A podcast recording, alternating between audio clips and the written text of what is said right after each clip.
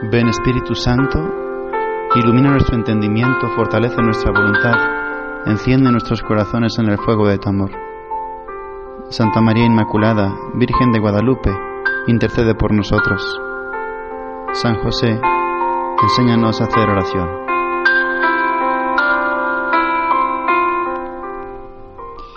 El día 12 de diciembre nuestra Iglesia Católica celebra la memoria de la Virgen de Guadalupe. En diciembre del año 1531, Juan Diego, un hombre sencillo, humilde, se encuentra con la Virgen en el cerro del Tepeyac.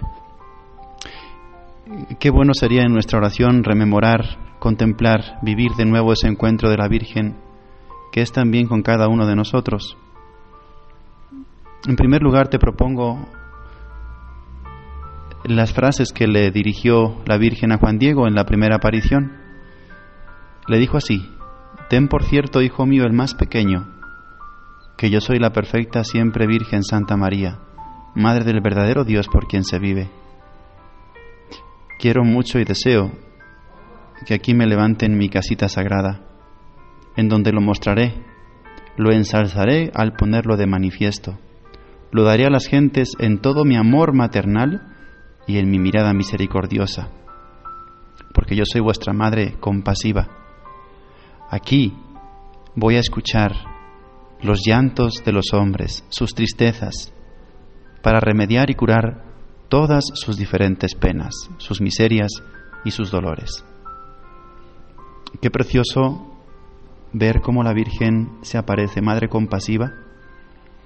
Su objetivo, su finalidad es mostrar a Dios, dar a Dios. Ella es la Madre del Dios por quien se vive y ella lo dará a la gente y dice la Virgen, por mi amor maternal y por mi mirada compasiva. Pídele a la Virgen en tu oración que te haga sentir ese amor maternal y esa mirada compasiva. Ponte en los brazos de la Virgen, siente su amor, siente su mirada y allí entenderás cómo la Virgen te da a Dios. Pide a la, Madre de, de Guadalupe, a la Virgen Santísima, que te entregue a Dios. Qué precioso también ver que la Virgen se preocupa por nuestras penas y por nuestros sufrimientos. Dice, repito que ahí, dijo la Virgen, escucharé su llanto, su tristeza, para remediar y curar todas sus diferentes penas, sus miserias y sus dolores. Qué bueno que puedas también en tu oración entregarle a la Virgen tus llantos, tus tristezas, lo que te aflige, lo que te deprime, ese pecado del que no puedes salir, esa miseria en la que estás eh, quizá hundido.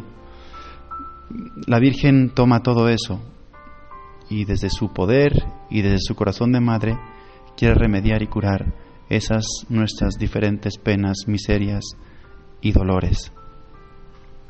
En un segundo momento, después de que Juan Diego va a visitar al obispo y recibe la negativa, en otro día se vuelve a encontrar Juan Diego con la Virgen María, con la Virgen de Guadalupe.